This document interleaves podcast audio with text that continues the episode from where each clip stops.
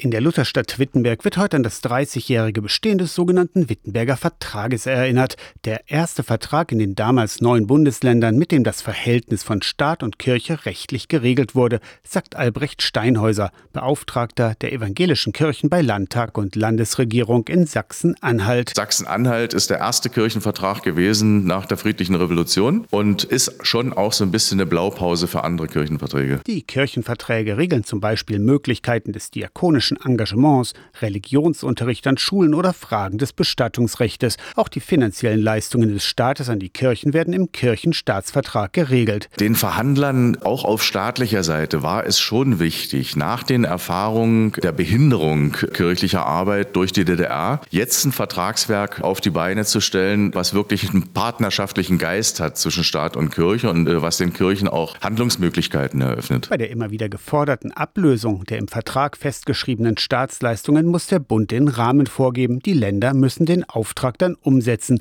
Bei fairer Entschädigung stünden die Kirchen Verhandlungen und einer Ablösung nicht entgegen, sagt Steinhäuser. Gegenwärtig liegt das Ganze ja auf der Bundesebene und auch da scheint es mir so, dass die Neigung, das wirklich jetzt mal final zu klären, nicht so riesig ist. Immer weniger Kirchenmitglieder verändern das Verhältnis von Staat und Kirche. Dafür kommen andere Religionen dazu, mit denen ähnliche Regelungen vereinbart werden müssen, um die freie Religion Religionsausübung auf eine rechtlich gesicherte Grundlage zu stellen. Wir haben jetzt glücklicherweise wieder erstarkte jüdische Gemeinden.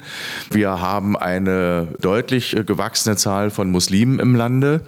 Und das alles muss dann irgendwie auch Berücksichtigung finden in der Klärung des Verhältnisses von Staat und Religionsgemeinschaft. Aus der Kirchenredaktion Torsten Kessler, Radio SAW.